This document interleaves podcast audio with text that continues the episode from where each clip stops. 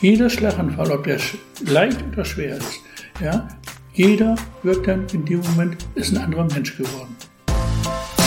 Kreis und Quer, der Podcast ihrer Mediengruppe Kreiszeitung. Etwa alle zwei Minuten erleidet statistisch betrachtet irgendwo in Deutschland ein Mensch einen Schlaganfall.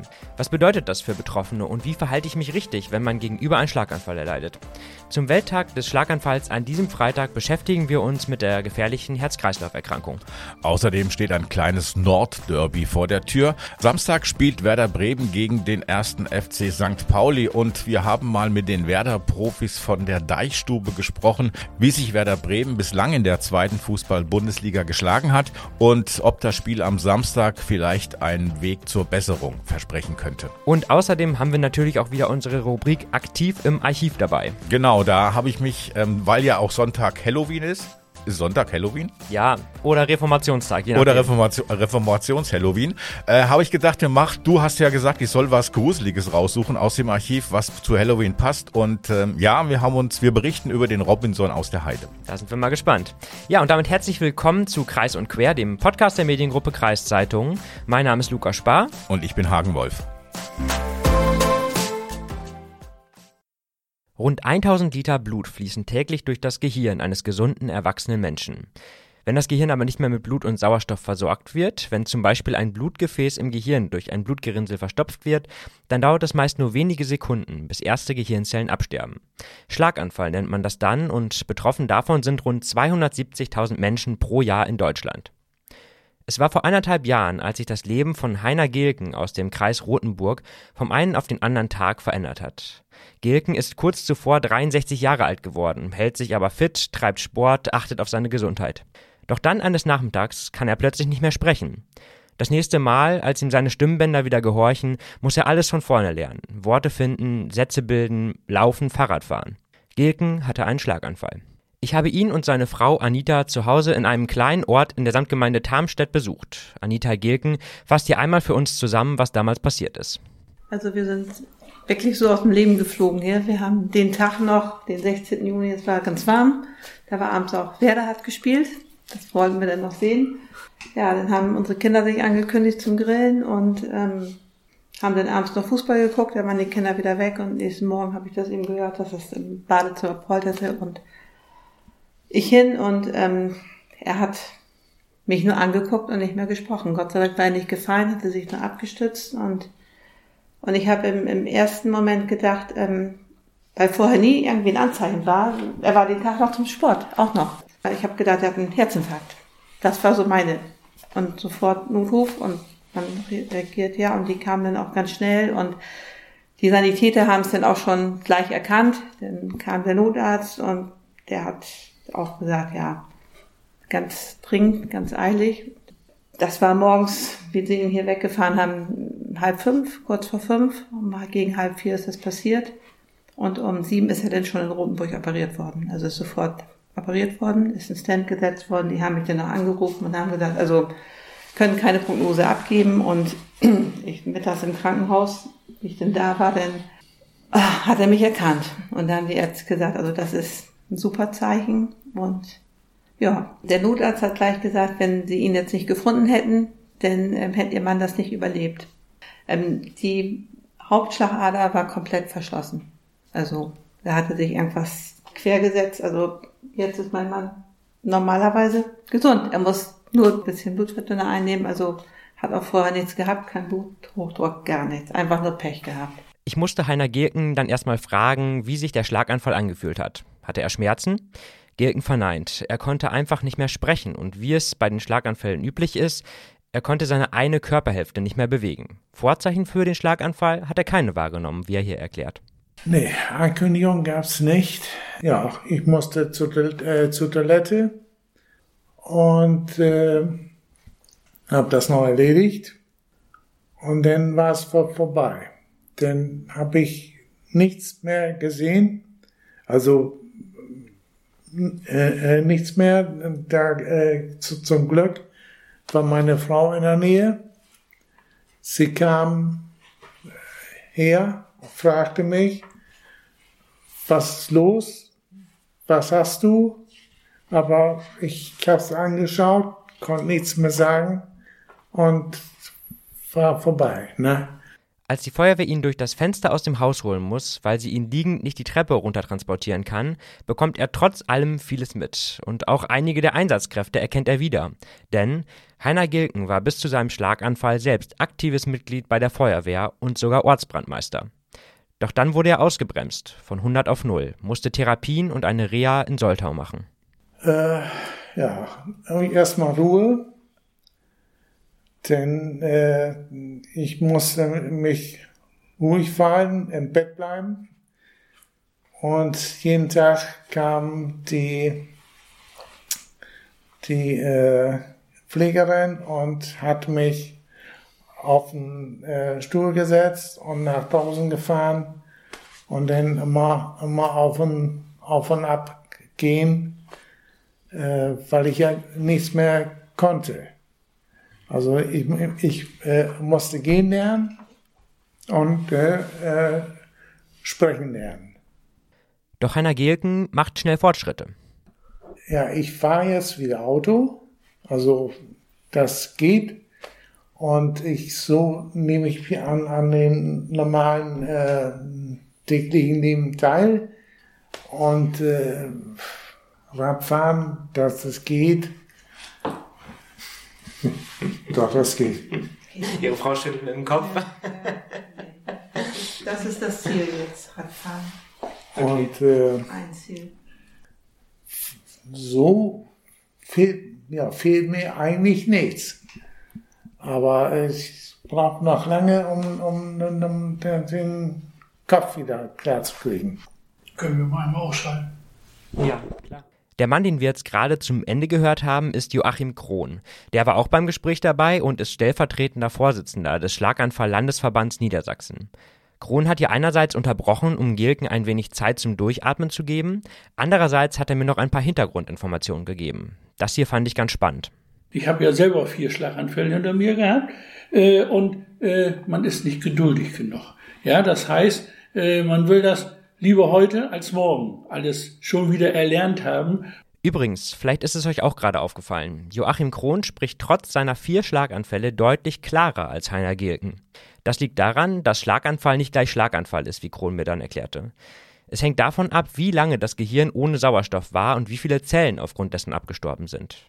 Kron hatte damals seinen ersten Schlaganfall, als er gerade Heu zu seinen Schafen tragen wollte. Es habe nur kurz einmal vor seinen Augen geblitzt, mehr im Kopf als im Körper.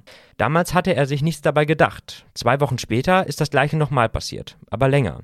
Erst beim dritten Mal fiel er hin und kam ins Krankenhaus, wo dann die Schlaganfälle festgestellt wurden. Seitdem frage ich mich, hätte ich nicht auch genau wie Joachim Kron gehandelt? Hätte ich die Blitze vor dem inneren Auge nicht auch erstmal beiseite geschoben und mir nichts weiter dabei gedacht? Entscheidend ist auf jeden Fall, wie es nach dem Schlaganfall weitergeht. Sowohl Heiner Gehlken als auch Joachim Krohn sind in Schlaganfall Selbsthilfegruppen. Ab welchem Punkt die sinnvoll sind, erklärt Joachim Krohn hier. Äh, die kommen in dem Moment rein, wenn zum Beispiel ein Geschädigter aus der äh, Kur wieder nach Hause kommt. Ja, so. Und dann ist die Gefahr, dass dieser Mensch in ein tiefes Loch fällt. Wir können medizinisch nichts machen, aber wir können den äh, psychisch und seelisch begleiten. Alles andere muss er natürlich selber machen, aber dieses Vertrauenverhältnis, gerade bei Aphasie, wenn man die sprechen, dann müssen alle ruhig sein, zuhören, dass er auch widersprechen kann. Heiner Gehlken ist übrigens nicht nur in eine Selbsthilfegruppe eingetreten, er hat kurzerhand die Leitung für die neue Rotenburger Selbsthilfegruppe Einschlag übernommen, die inzwischen rund 20 Mitglieder hat. Zur Gründung der Gruppe haben wir euch auch nochmal einen Artikel von unserem Kollegen Dennis Bartz in die Shownotes gepackt. Eines wurde mir gegen Ende meines Besuchs dann klar. Ein Schlaganfall stellt das komplette Leben auf den Kopf. Kurz bevor ich wieder gefahren bin, hat Joachim Krohn das noch gesagt. Jeder Schlaganfall, ob der leicht oder schwer ist, ja, jeder wird dann in dem Moment ist ein anderer Mensch geworden. Weißt du, ob du das bestätigen ja, kannst? auf jeden das Fall. Ist, also gibt ne? schon eine Wesensveränderung, ne? ja. Ich zum Beispiel habe bei meiner Frau damals gesagt, als ich äh, aus der Kur wiederkomme, willst du ausziehen oder ich ausziehen? Von zu Hause, ja. Dann hat sie zu mir gesagt, und das fand ich also äh, so toll, ne, das möchtest du wohl gerne. Wir haben jetzt alles zusammen geschafft. Auch diesen, diesen Punkt schaffen wir auch. Ein Schlaganfall verändert das Leben, nicht nur das eigene, sondern auch das der Angehörigen. Aber was mache ich eigentlich, wenn ich bei jemandem in der Nähe bin, der vielleicht Anzeichen eines Schlaganfalls aufweist oder der einen Schlaganfall hat, wie verhalte ich mich richtig? Darüber habe ich mit Therese Matke gesprochen. Sie ist Verbandsreferentin beim DRK Diepholz. Schlaganfall spielt sich im Kopf ab. Äh, woran erkenne ich denn überhaupt, dass ich einen Schlaganfall habe, beziehungsweise gibt es so Vorzeichen? Ja, wie der ähm, Name des Schlaganfalls schon sagt, treten die Symptome oft schlagartig ein. Das heißt, Betroffene klang vermehrt über wirklich starke und heftige Kopfschmerzen, begleitet auch mit Übelkeit und Erbrechen und sicherlich, was man auch ähm, oft mit dem Schlaganfall verbindet, natürlich die ähm, einseitige Lähmung an Arm und Bein, also einer betroffenen Körperhälfte, dann ähm, durchaus auch der hängende oder der herabhängende Mundwinkel, begleitet auch mit Taubheitsgefühl. Das heißt, man hat das Gefühl, als wenn ähm, die Hand oder ähm, das Bein einschläft, Gesichtslähmung, Sehstörung, Sprachstörung, also all das sind Symptome, die auf einen Schlaganfall hindeuten können. Natürlich gibt es auch Fälle, wo die Symptome nicht so eindeutig sind. Da appelliere ich gerne nochmal, sobald ich das Gefühl habe, dass mit mir etwas nicht stimmt oder mit den betroffenen Personen um mich herum wirklich schnellstmöglich den Rettungsdienst zu alarmieren, die Zeit spielt eine große Rolle bei der Behandlung von Schlaganfällen. Wie, wie wichtig ist, dass es schnell erkannt wird bzw. schnell behandelt wird? Genau, also je schneller natürlich ähm, der betroffenen Person geholfen wird medizinisch in der sogenannten Stroke Unit, desto größer ist auch die Wahrscheinlichkeit, dass bleibende Beeinträchtigungen wieder ähm, ja, vermindert werden können.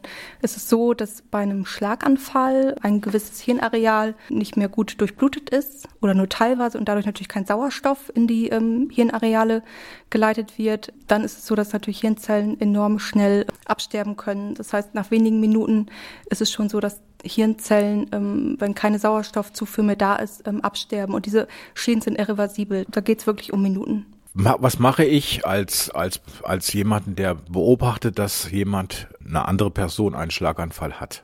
Was ist so das, das Erste, was man als, als Nothelfer oder als Ersthelfer machen muss? Wie schon eben gesagt, schnelles Handeln kann wirklich dabei Leben retten. Die Person muss unbedingt ähm, medizinisch schnell betreut werden durch den Rettungsdienst natürlich. Gehe auf die betroffene Person zu, auch da wieder bei allen ähm, Notfällen auch erstmal die Person ansprechen, anfassen. Ist die Person noch bei Bewusstsein? Da einfach auf den Boden legen, den Oberkörper gern erhöht lagern. Wenn wir eine Bewusstlosigkeit feststellen sollten mit einer vorhandenen Atmung, dann auch da ähm, die stabile Seitenlage anwenden und dann ähm, auf den Rettungsdienst warten. Stellen wir fest, dass die Person bewusstlos ist und keine vorhandene Atmung hat, dann äh, muss die Herz-Lungen-Wiederbelebung durchgeführt werden. Gibt es eigentlich einen kleinen und großen Schlaganfall? Gibt es da Unterschiede? Ja, es gibt die sogenannte TIA, das ist also eine kurzzeitige Durchblutungsstörung des Gehirns. Da ist es so, dass die Symptome, die vergleichbar sind mit dem ähm, klassischen Apoplex, also dem klassischen Schlaganfall, dass die Symptome innerhalb von 24 Stunden wieder abklingen. Und das sollte natürlich auch trotzdem da medizinisch abgeklärt werden.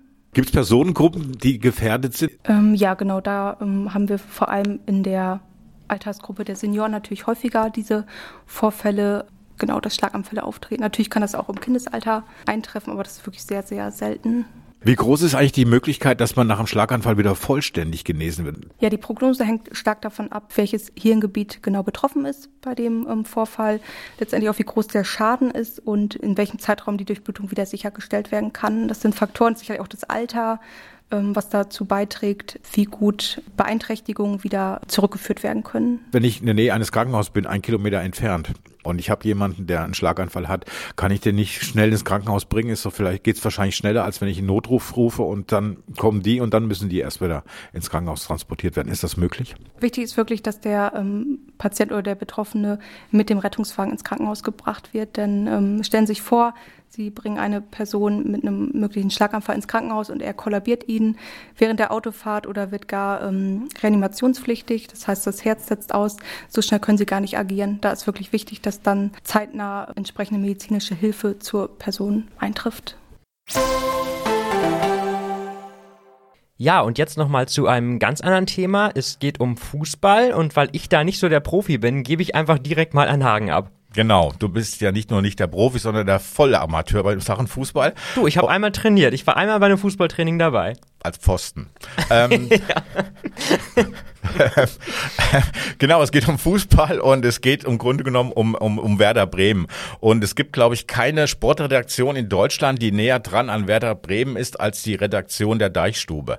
Täglich berichtet die Deichstube über eine ganze Zeitungsseite über Werder Bremen, nicht nur in den Blättern der Mediengruppe Kreiszeitung. Daher haben wir uns einen Redakteur der Deichstube eingeladen und wir wollen so ein bisschen über Werder Bremen reden und natürlich auch über das in Anführungszeichen Spitzenspiel gegen FC St. Pauli am Samstag. Aber warum in Anführungszeichen, muss ich jetzt mal fragen, als Nicht-Fußballprofi? Das meinst du Spitzenspiel, Anführungszeichen? Ja, genau. Naja, zum Spitzenspiel braucht es ja zwei Spitzenmannschaften und zurzeit ist ja St. Pauli auf dem ersten und Werder Bremen irgendwo im Mittelfeld. Ach so. Ja, Daniel Koteus von der Redaktion der Deichstube. Daniel, ähm, die Hälfte, über die Hälfte der Vorsaison ist inzwischen gespielt in der zweiten Fußball-Bundesliga. Wie beurteilst du bisher das Abschneiden von Werder Bremen? Ja, ich glaube, man kann das am besten mit dem äh, Stichwort durchwachsen zusammenfassen. Es gab gute Auftritte, 3 zu 0 Siege, äh, bei, denen, die, Mannschaft sehr gut aussah, wie zuletzt zu Hause gegen Heidenheim. Es gab aber auch ganz, ganz schlimme Auftritte, äh, 0-3 Niederlagen gegen Darmstadt und Dresden und zuletzt dieses 2 zu 2 in Sandhausen. Also so richtig im Tritt ist Werder noch nicht, was man auch am Tabellenplatz ablesen kann, stecken im Mittelfeld fest. Da hat sich der Verein und vor allem auch die Fans sicherlich was ganz anderes vorgestellt. Hm, aber was anderes vorgestellt? Gestellt? Sind die Ansprüche zu hoch, was die Mannschaft betrifft? Ist die Mannschaft zu schlecht für die Ansprüche? Nee, ich glaube, weder das eine noch das andere. Die Ansprüche können nicht zu hoch sein an einen Traditionsverein wie Werder, der aus der ersten Bundesliga absteigt. Das ist klar, dass der in der zweiten Liga nicht die Zeit eingeräumt bekommt, zu sagen, na, wir sortieren uns erstmal ganz in Ruhe und dann gucken wir. Ganz im Gegenteil, da erwarten Beobachter, Umfeld, die Fans allen voran natürlich, dass es möglichst schnell wieder bergauf geht. Und ja, in meinen Augen ist das mit diesem Kader auch kein überzogener Anspruch. Das sah im Sommer ein paar Wochen lang ein bisschen kritisch aus, weil wer da ja erstmal Spieler verkaufen musste, um selber aktiv werden zu können. Und da ja, gab es einen wochenlangen, fast monatelangen Schwebezustand. Keiner wusste, wie wird dieses Gesicht dieser Mannschaft am Ende. Aber sie haben es dann hinbekommen, da einen Kader hinzustellen, äh, schließt also allen letzten Endes dann mit der Verpflichtung von Marvin Duksch, von dem man einfach sagen muss, also von diesem Kader, damit muss man in dieser Liga eigentlich oben mitspielen und äh, ja, wie gesagt, das fehlt im Moment noch. Eigentlich oben mitspielen, woran, woran liegt's? Was, was fehlt noch, um oben mitspielen zu können? Ja, das ist immer ein bisschen schwierig zu sagen. Also die offizielle Begründung, die der Verein seit Wochen äh, ja vor sich herträgt, ist, naja, gebt der Mannschaft Zeit. Wir hatten einen großen Umbruch, der Abstieg steckt da noch in einigen Köpfen. Das geht nicht von jetzt auf gleich und ja, das gehe ich auch ein Stück weit mit. Das ist sicherlich so. Aber ein anderer Teil der Begründung ist vermutlich auch, dass sie in der zweiten Liga einfach erstmal richtig ankommen müssen. Also man hat das gerade in Sandhausen gesehen.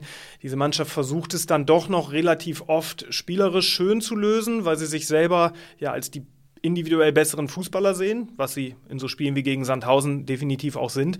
Aber wenn der Gegner da einfach mit dem sinnbildlichen Messer zwischen den Zähnen äh, von der ersten Minute an äh, wirklich den Platz umflügt, äh, man bisher so ein paar Mal das Gefühl gehabt, dass Werder sich davon überrumpeln lässt. Und dazu kommt, Sobald es den ersten Rückschlag gibt, wie in Darmstadt, wie dann auch in Sandhausen mit dem Ausgleich, dann gerät dieses Gebilde einfach ins Wackeln und Werder ist nicht mehr in der Lage, da dann wirklich nochmal ja, sich wieder aufzurichten. Samstag kommt der Spitzenreiter der zweiten Fußball-Bundesliga, der erste FC St. Pauli.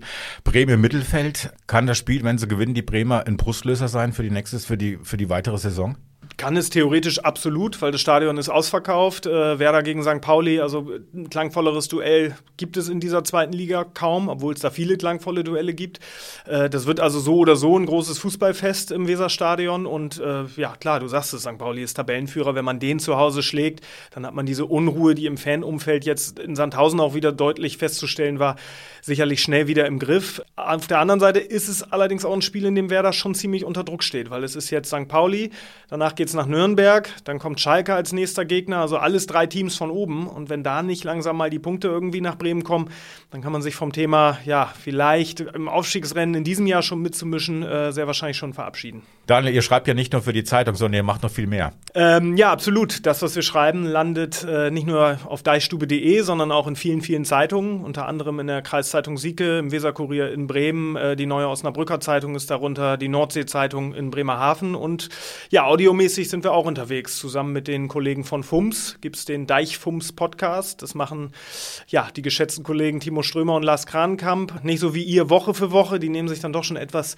etwas mehr Zeit, brauchen etwas längeren Atem, bis sie das parat haben. Aber die analysieren die Werderlage fortlaufend, immer mit einem Augenzwinkern aus Fansicht. Zwar schon mit Leidenschaft und Liebe zum Verein, aber auch mit dem ja, nötigen, mit der nötigen Prise Humor, um in diesen sportlich schwierigen Zeiten nicht äh, ja, komplett hinten rüber zu fallen.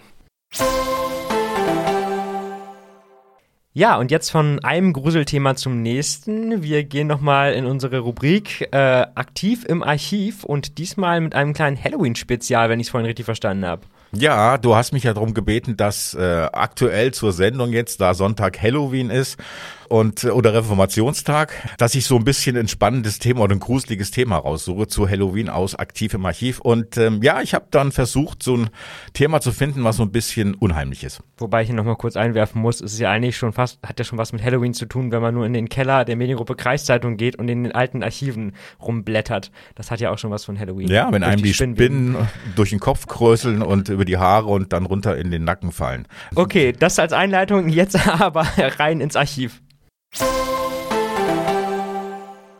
In den Sommermonaten des Jahres 1959 verunsicherte ein unbekannter, vollbärtiger Mann im Gebiet um Walsrote und Pferden die dortigen Bewohner.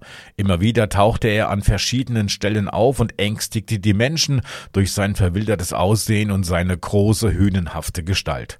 Um seinen Hals hingen Kadaver von toten Tieren, er habe Hände wie Grabschaufeln, und in seinen Augen würde man nur das Weiße sehen, so wurde er von eingeschüchterten Augenzeugen beschrieben. Allerdings ergriff er aber auch immer gleich die Flucht, wenn man sich ihm vorsichtig mit einer Mistgabel näherte. In der Presse wurde der Mann als der Robinson aus der Heide beschrieben, und die Polizei suchte nach ihm monatelang vergeblich.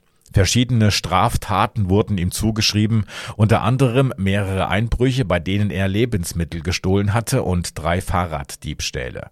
Ende September 1959 konnte die Polizei den Gesuchten dann an der Autobahn Hannover-Hamburg aufgreifen. Man ermittelte, dass es sich dabei um Friedrich W. handelte, der nach seiner Entlassung aus britischer Strafgefangenschaft 1946 zu einem Bauern in den Kreis Falling-Bostel kam. Dort arbeitete er 13 Jahre lang, war fleißig, aber wortkarg und hatte weder Familie noch Freunde. Am 13. Juni verschwand er spurlos, bis die Polizei ihn eben wieder aufgreifen konnte. Nach einer Untersuchung durch den Obermedizinalrat Dr. Reinhardt aus dem Landeskrankenhaus Wunsdorf wurde eine schwere Schizophrenie bei Friedrich festgestellt und nach einem mehrmonatigen Aufenthalt in diesem Landeskrankenhaus galt Friedrich als geheilt. Die Straftaten, die er begangen hatte, die wurden ihm erlassen wegen Unzurechnungsfähigkeit, allerdings blieb die Frage offen, wohin nun mit ihm. Da sprang der Obermedizinalrat ein, sagte, er werde sich um den Friedrich kümmern, lud den Einsamen in seinen Privatwagen ein und fuhr mit ihm davon. Die kopflose Leiche des Mediziners, die wurde drei Tage später auf einem Feld gefunden. Robinson aus der Heide blieb, genau wie der Kopf, trotz einer groß angelegten Suche verschwunden. Danach hörte man nie wieder von ihm. Ja, jetzt musst du mir gerade mal sagen, ist das wirklich alles genauso passiert, wie du es gerade erzählt hast? Ähm, du wolltest ja, dass ich es gruselig mache. Also okay, also man müsste einen Satz rausnehmen, nämlich dass die Leiche des Medizinalrats. Nein, also der, das habe ich so ein bisschen ausgedacht. Und äh, dass um den Hals des äh, Robinson aus der Heide tote Tierkadaver hinge und das Weiße in seinen Augen zu sehen war. Ich habe es wegen Halloween so ein bisschen dazu genommen. Okay, wir speichern das mal ab unter angelehnt an wahre Begebenheiten. Das kann man, glaube ich, so mal ganz gut sagen. Übrigens, was ich letztens gelesen habe, weißt du, welches das äh, Halloween-Kostüm dieses Jahr das meistgefragte sein könnte? Ich weiß nicht, wahrscheinlich wieder ein Clown oder irgendwas. Nee, das hatten wir ja schon. Das soll aus der Serie Squid Game sein. Ich weiß nicht, ob du die kennst. Die läuft gerade bei Netflix. Ist recht erfolgreich. Und da haben die so Kostüme an, so, so Ganzkörperanzüge. Und das soll wohl sehr gefragt sein und der Renner sein bei den Kostümen dieses Wie Jahr. sieht das aus, das Squid Games Kostüm? Das ist so komplett rot, glaube ich. So, sieht aus wie so ein ABC-Schutzanzug, so ein bisschen, habe ich das Gefühl. Und äh, genau, so ein komplett roter Anzug. Und ich glaube, die haben dann so Zeichen irgendwie im Gesicht, aber man sieht das Gesicht auch nicht. Also einfach mal nachsuchen irgendwie im Internet. Das sieht schon ziemlich faszinierend aus und ich kann mir vorstellen, das könnte eine ganz schön gruselige Atmosphäre geben. Dann. Okay, also das sind, so, das sind so Sachen, die junge Leute interessieren. Übrigens fällt mir gerade ein, Squid Games, Netflix-Serie, alles jung. Das Jugendwort des Jahres ist Grinchy, Crunchy, Cringe. Ja, ich, hab, ich kannte das eigentlich immer unter Cringe. Ich habe letztens selber nochmal nachgeguckt. Cringy ist wohl auch zulässig. Und ähm, ja, Cringe. Äh, was bedeutet das genau? ja, das, auch das muss ich nochmal genau nachlesen. Das ist wohl sowas wie peinlich berührt, kann man glaube ich sagen. Also es hat nichts mit Chips zu tun oder irgendwie sowas. Äh, wenn etwas cringe ist, dann ist das irgendwie seltsam und äh, peinlich. Und ähm, ich hätte jetzt fast gesagt, das ist awkward, aber das ist dann schon wieder ein englischer Begriff. Aber äh, ich glaube, man kann schon sagen, cringe bedeutet awkward. Okay, also ein schönes Jugendwort, wenn unser Ja. Jugendlicher im Studio selber nachschlagen muss, was es bedeutet. Ja, also, naja, jugendlich, komm, ich bin jetzt auch schon. ich hab, doch, ob ich überlege, ob ich schon mal jemals cringe gesagt habe, aber ähm, ja. Aber jetzt, äh, vielleicht kannst du da ja mal ein bisschen Einblick geben, wenn ich jetzt zu der Jugend gehöre, dann kannst du uns bestimmt Auskunft geben über das Seniorenwort des Jahres, oder? Ja, ja, das gibt's glaube ich leider nicht. Es gibt zwar Seniorenwörter, ähm, aber ich glaube, so ein Seniorenwort des Jahres wird gar nicht gekürt. Ich glaube, weil es auch zu alt ist, schätze ich mal. Aber ich habe mal, ich habe mal nachgeguckt, aber nachgedacht so ein bisschen, äh, was es so für Seniorenwörter gibt, die früher benutzt worden sind. Äh, alles, was mit Telefon zu tun hat, Wählscheibe, Telefonzelle, Ja. Fräulein vom Amt. Ja. Auch so ein schönes Seniorenwort. Oder Blümerand, Spring ins Feld, Sendeschluss. Damals, es gab, das Fernsehen hat irgendwann um 12 Uhr nachts zugemacht. Stimmt, Da, stimmt. Da, gab es ein Testbild, das gibt's auch nicht mehr. Also es gab Ja. keine, es gab nur drei Programme. ARD, ZDF und halt äh, das Regionalprogramm praktisch. Aus ich kenne nur, wenn Bernd das Brot immer gesagt hat, so jetzt hier bitte ausschalten. ja, genau. Das kenne ich noch. Ja, Augenweide, Bandsalat, Mixtape, Propper, Ziemen, Galan. Das sind alles so Wörter. Für dahin, heutigen Tags, sagt mir auch nicht mehr. Und äh, auch interessant, Hagestolz. Weißt du, was das Hagestolz bedeutet? Das weiß ich tatsächlich, weil das, glaube ich, eines der wenigen Wörter, die ich kenne. Äh, Ja. Hagestolz, ist das nicht so ein, so ein junger Typ, der irgendwie äh, Genau. unverheiratet ist? ja, so unvergeben, so unverheirateter Single. Genau, das ist das. das Ja, ich glaube, das ist das- das Gegen, Gegenstück zum Backfisch. Das mag sein, ja. Backfisch gibt's auch noch von Äh, früher. genau, Sehr Backfisch, gut. Ja. genau. Und Hagestolz kommt daher, weil wir aus einer land landwirtschaftlich geprägten Gegend ja hier senden. Hagestolz kommt daher, dass ja früher so war, dass die, die von den Bauern die Erbfolge war, der erstgeborene Sohn kriegt alles und der Rest kriegt eigentlich gar nichts. Und die anderen Söhne, die dann noch danach kamen, die haben so ein kleines Stück Land bekommen. Und das war nur so klein, dieses Land, dass sie sich selber ernähren konnten davon. Das heißt, die konnten nicht heiraten, die konnten keine Familie ernähren. Und so wurden die dann Hagestolze genannt, weil die eben unverheiratet blieben. Ah ja, aber es hat, also es hat jetzt nichts mit deinem Vornamen zu tun. Nee, das nicht. Ähm, Das nicht. Ich, meiner kommt aus der, aus der Nibelungensage. Aus der Nibelungensage, auch schön. Ja, Siegfried Töter.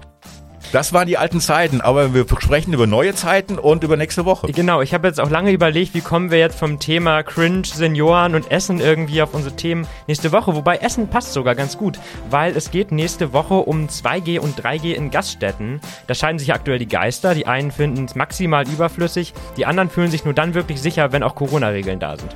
Ja, und in Bremen, der kleinen Stadt in der Nähe von Sieke, äh, da wechseln die Regeln ja alle 24 Stunden. Genau, da schwankt es ständig zwischen Warnstufe 0 und 1 hin und her. Und wir haben auf jeden Fall mit dem Hotel- und Gaststättenverband DEHOGA gesprochen, wie die RestaurantbesitzerInnen die Situation so wahrnehmen. Also wir hoffen auf jeden Fall, euch hat diese Folge wieder gefallen. Äh, wenn ihr uns loben oder kritisieren wollt, schreibt uns gerne eine Nachricht an podcast.kreiszeitung.de. Und wenn ihr diese Folge teilt und weiterschickt, dann freuen wir uns auch immer sehr. Und wir freuen uns auf jeden Fall über die bisherigen Kommentare, die wir zu diesem Podcast bekommen haben. Genau, also schreibt auch gerne fleißig weiter. Wir lesen alles und ja, da bleibt uns nichts anderes mehr übrig, als zu sagen, bleibt gesund und bis zur nächsten Folge. Macht's gut.